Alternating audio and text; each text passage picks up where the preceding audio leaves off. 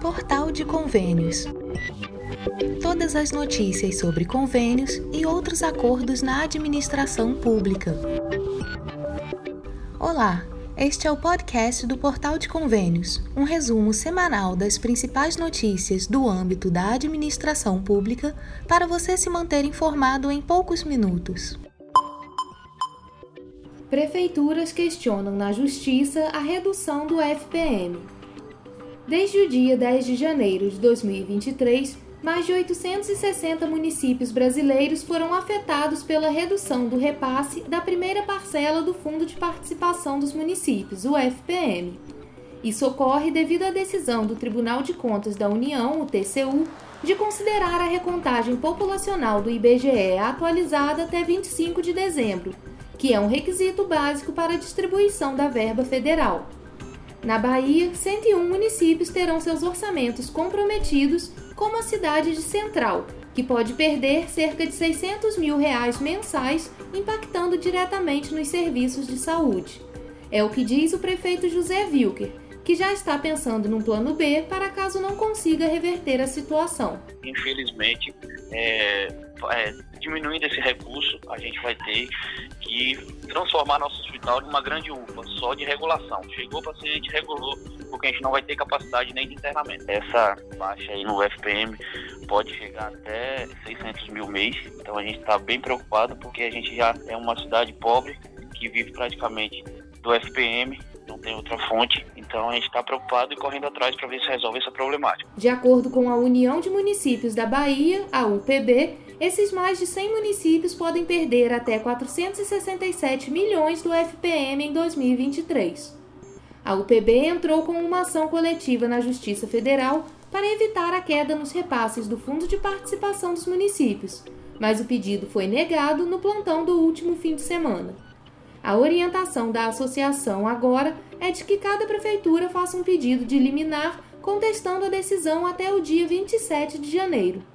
De acordo com a UPB, algumas cidades baianas, como Brejões e Nilo Peçanha, venceram a queda de braço. O UPB tem dado todo o suporte aos municípios, né, dentro da questão jurídica, é, administrativa, e, já entramos com um pedido de liminar conjunto. Infelizmente, infelizmente foi negado. Foi uma surpresa para a gente, o Tribunal de Contas da União, aceitar a estimativa do IBGE, já visto que a maioria dos municípios brasileiros usa ainda o censo, um censo calça curta, e se Deus quiser nós vamos vencer essas questões. É, unidos nós podemos muito mais. Então já tem alguns municípios que venceram individualmente com pedidos liminares e acredito que nós solucionaremos esse problema.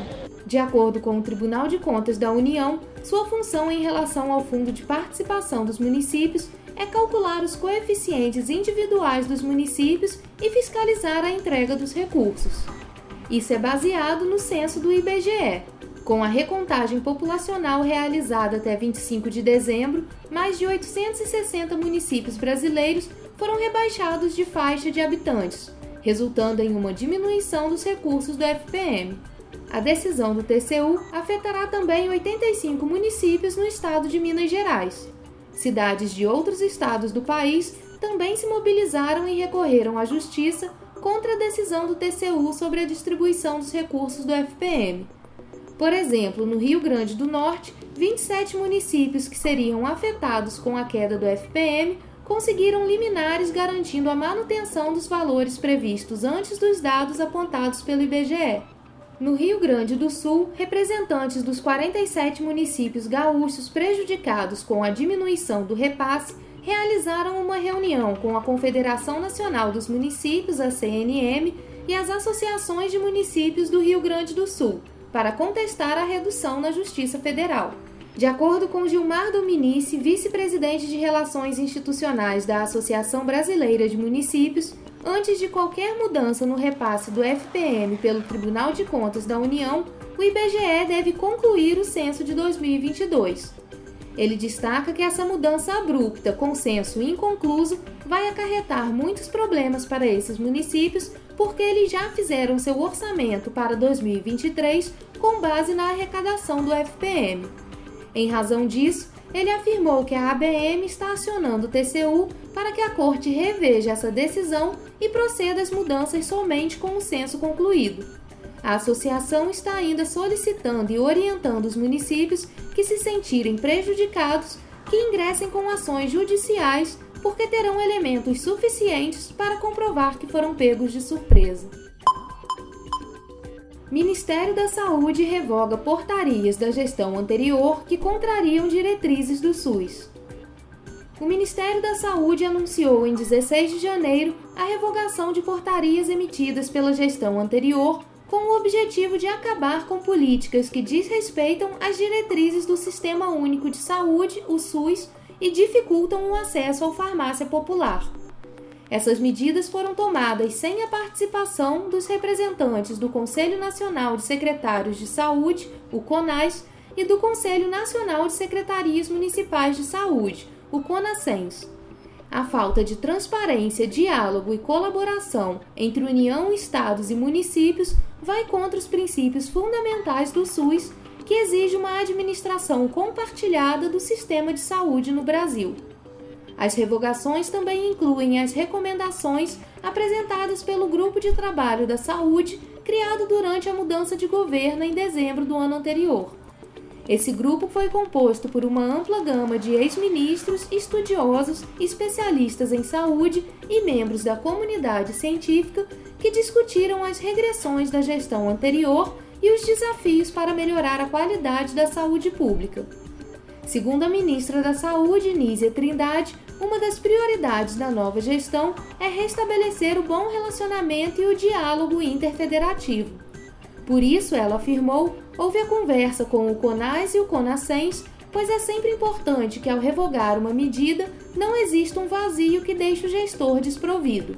Nízia ressaltou que essas revogações envolvem medidas sem base científica, sem amparo legal e que contrariam princípios do SUS.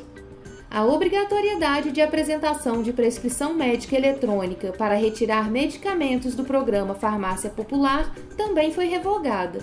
A avaliação é que essa medida, que também não foi pactuada com estados e municípios, pode dificultar o acesso de parte da população aos medicamentos. Entre as revogações estão as portarias que promoveram retrocessos nos cuidados de saúde reprodutiva e sexual das mulheres e sugeriram ações e manobras consideradas violência obstétrica com alterações na caderneta da gestante. Essa portaria também não foi discutida na Comissão Intergestores Tripartite, a CIT, onde são discutidas todas as medidas e políticas públicas de saúde entre os representantes dos entes federativos. Assim, o programa Rede Cegonha foi restabelecido, reconhecido internacionalmente por garantir atendimento de qualidade, seguro e humanizado para todas as mulheres no SUS. A portaria que criou o Fórum Permanente de Articulação com a Sociedade Civil, sem a presença do Conselho Nacional de Saúde e sindicatos representantes das categorias de saúde, foi cancelada. O Ministério da Saúde deve estudar uma nova medida que inclua esses representantes para ampliar o diálogo com a sociedade. Piso Nacional dos Professores tem reajuste de 15% em 2023. O piso nacional dos professores subirá para R$ 4.420,55 em 2023, um reajuste de 15% em relação ao piso do ano passado, que era de R$ 3.845,63. A portaria com o novo valor foi assinada na noite de segunda-feira, 16 de janeiro, pelo ministro da Educação, Camilo Santana.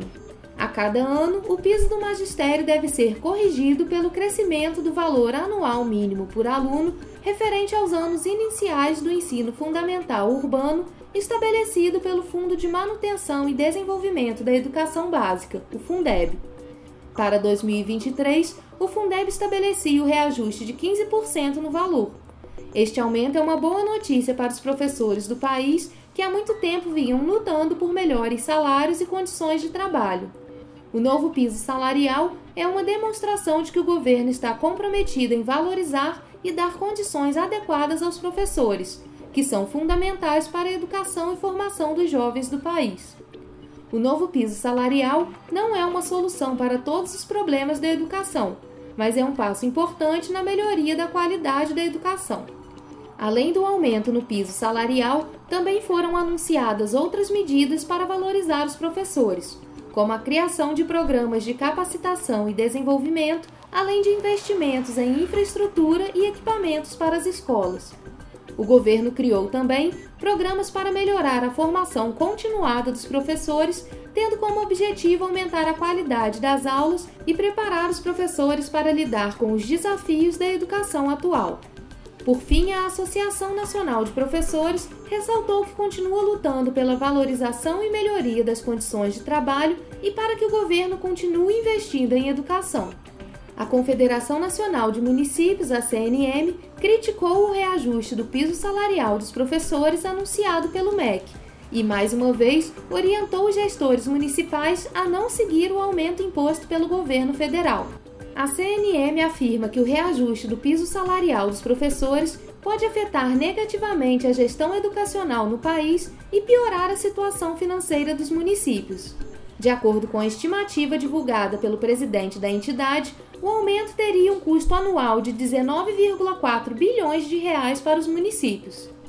A lei do piso salarial para os professores, sancionada pelo então presidente Luiz Inácio Lula da Silva em 2008, é questionada pela CNM devido à sua relação com o antigo Fundeb, que foi revogado em 2020.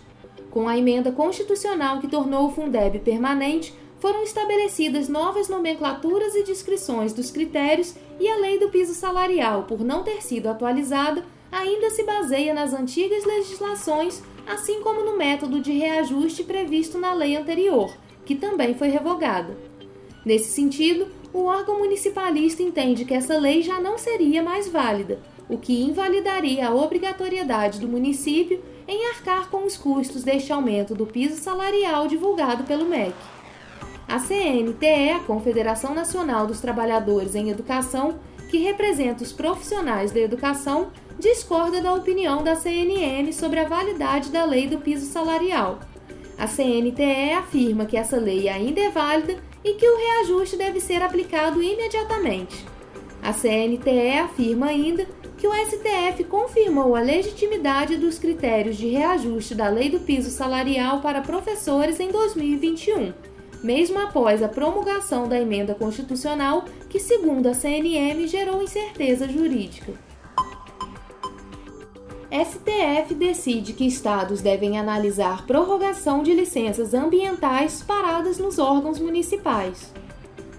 O Supremo Tribunal Federal decidiu que os estados devem analisar a prorrogação de licenças ambientais das empresas nos casos em que os órgãos municipais responsáveis pela liberação não cumprirem o prazo de 120 dias previsto em lei. O mesmo vale para a União, que deverá avaliar os processos de renovação das licenças de competência dos estados quando estes demorarem ou se omitirem. É o que explica o especialista em direito ambiental Tiago Martins. Se a administração pública não responder em tempo hábil, se instaurará a competência supletiva. É na seguinte ordem: o município não agindo, responde o Estado. Estado não agindo, responde a União. Ou se por um motivo não, o Estado não possa responder, lá pelo município, a União responde pelo município. Para os especialistas, a Corte resolveu apenas parte do problema, já que não deixou claro o que vai ocorrer nos casos em que os licenciamentos expirarem por morosidade do poder público. De acordo com a Lei Complementar 140 de 2011, um empreendimento que deseja renovar a licença ambiental deve fazer esse pedido junto ao órgão ambiental competente, municipal, distrital, estadual ou federal, até 120 dias antes de a licença expirar. Se o poder público não responder dentro desse prazo, a autorização é prorrogada automaticamente até o órgão ambiental competente se manifestar de forma definitiva mas a Associação Nacional dos Servidores da Carreira de Especialista em Meio Ambiente, a ASIBAMA, ajuizou a ação direta de inconstitucionalidade ADI 4757. O argumento da ASIBAMA é que se o órgão responsável demora a se manifestar, a licença ambiental não poderia ser prorrogada de forma automática, porque pode trazer prejuízo ao meio ambiente. Segundo a entidade, um erro não justifica o outro.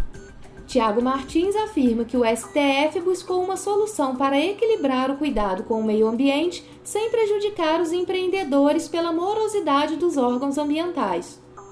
Para o advogado Alexandre Arueira, o método adotado pelo Supremo para resolver o problema da demora ou omissão na prorrogação de licenças ambientais foi conservador e traz algum avanço. Ele avaliou que é um passo que se dá na perspectiva de melhorar a capacidade dos empreendedores brasileiros de empreender, gerar bons negócios e aumentar a produtividade. A dúvida que surge a partir da decisão do STF a respeito da renovação automática ou não da licença até a resposta do órgão ambiental é importante para os casos em que o órgão ambiental responsável pela análise de prorrogação da licença não responda dentro dos 120 dias e a autorização ambiental para o empreendimento funcionar chegue ao fim. A licença continuará vigente até que o próximo ente da federação dê parecer ou ficará suspensa até a decisão final. Não há consenso entre os especialistas em torno desse impasse. Uma das possíveis formas de resolvê-lo é o projeto de Lei 3729 de 2004, que altera regras do licenciamento ambiental. Já aprovado na Câmara dos Deputados, o texto dispensa algumas obras de licença ambiental, tais como obras de saneamento básico, de manutenção em estradas e portos, de distribuição de energia elétrica de baixa tensão, além dos empreendimentos considerados de porte insignificante pela autoridade licenciadora ou que não estejam na lista de exigências para licenciamento, entre outros. A proposta permite a renovação automática de licença ambiental a partir de uma declaração online do empreendedor. Esse documento deve atestar o atendimento à legislação ambiental, as características e o porte do empreendimento, bem como as condicionantes ambientais aplicáveis. Se o pedido de prorrogação da licença for feito em até 120 dias antes do fim da liberação original, o prazo de validade será ampliado automaticamente até uma decisão definitiva do órgão licenciador. A Azibama ainda questionou o STF sobre o que acontece com os empreendimentos e atividades que não forem autuados pelo órgão responsável pelo licenciamento, mesmo tendo cometido alguma irregularidade. A Corte esclareceu que o órgão ambiental de outro ente da federação pode fiscalizar, inclusive lavrando auto de infração, desde que comprovada a omissão ou insuficiência na tutela fiscalizatória da entidade ambiental inicialmente competente. Confira o cronograma atualizado de aplicação das provas do Enseja. O governo federal atualizou o cronograma de aplicação das provas do Exame Nacional de Certificação de Competências de Jovens e Adultos, o Enseja de 2023, nas modalidades regular, pessoas privadas de liberdade e participantes do exterior. O Enseja é uma prova criada pelo INEP com o objetivo de certificar competências e habilidades de jovens e adultos que não concluíram o ensino fundamental ou médio. A prova do Enseja é composta por questões de múltipla escolha e é aplicada em duas modalidades: para quem deseja obter a certificação do ensino fundamental e para quem deseja obter a certificação do ensino médio. As provas são divididas em áreas de conhecimento como matemática, língua portuguesa, história, geografia e ciências. Uma das principais aplicações do Enseja é oferecer uma oportunidade para jovens e adultos que não concluíram o ensino fundamental ou médio de obter uma certificação que lhes permita continuar seus estudos ou ingressar no mercado de trabalho. A prova também pode ser utilizada como uma forma de avaliação da qualidade do ensino em determinadas regiões ou instituições. Outra aplicação importante do Enseja é a possibilidade de que os estudantes possam utilizar a certificação obtida para ingressar em instituições de ensino superior, como universidades e faculdades. O novo cronograma havia sido publicado em portaria do INEP no dia 2 de janeiro, mas foi republicado para atualização de erros no documento anterior na última terça-feira, 17 de janeiro. Para participar do Enseja, o estudante precisa ter no mínimo 15 anos completos na data de realização do exame para quem busca a certificação do ensino fundamental. Isso inclui jovens e adultos que não tiveram acesso ao ensino regular, bem como aqueles que não conseguiram concluir esses níveis de ensino. É importante observar que os candidatos devem escolher a modalidade de prova de acordo com o nível de ensino que desejam obter a certificação. Além disso, é importante ressaltar que o Enseja é uma prova gratuita e que os candidatos não precisam pagar para se inscrever ou realizar a prova. A etapa regular do Enseja 2023 terá inscrições entre 22 de maio e 2 de junho. A aplicação do exame será em 27 de agosto com divulgação do gabarito em 11 de setembro e dos resultados em 22 de dezembro. Já para as pessoas privadas de liberdade e reaplicação do enseja regular, as inscrições vão de 24 de julho a 4 de agosto, com provas nos dias 17 e 18 de outubro. Os gabaritos e o resultado dessa etapa serão divulgados, respectivamente, nos dias 3 de novembro e 22 de dezembro. Participantes que vivem no exterior poderão se inscrever entre 17 e 28 de julho. Para esses estudantes, a aplicação está prevista para 22 de outubro, com divulgação do gabarito em 14 de novembro e do resultado também no dia 22 de dezembro. Por fim, o Enseja 2023 para pessoas privadas de liberdade no exterior terão as inscrições abertas entre 17 e 28 de julho mas com aplicação de provas entre os dias 23 de outubro e 3 de novembro. Os gabaritos desta etapa serão divulgados também no dia 14 de novembro e os resultados em 22 de dezembro.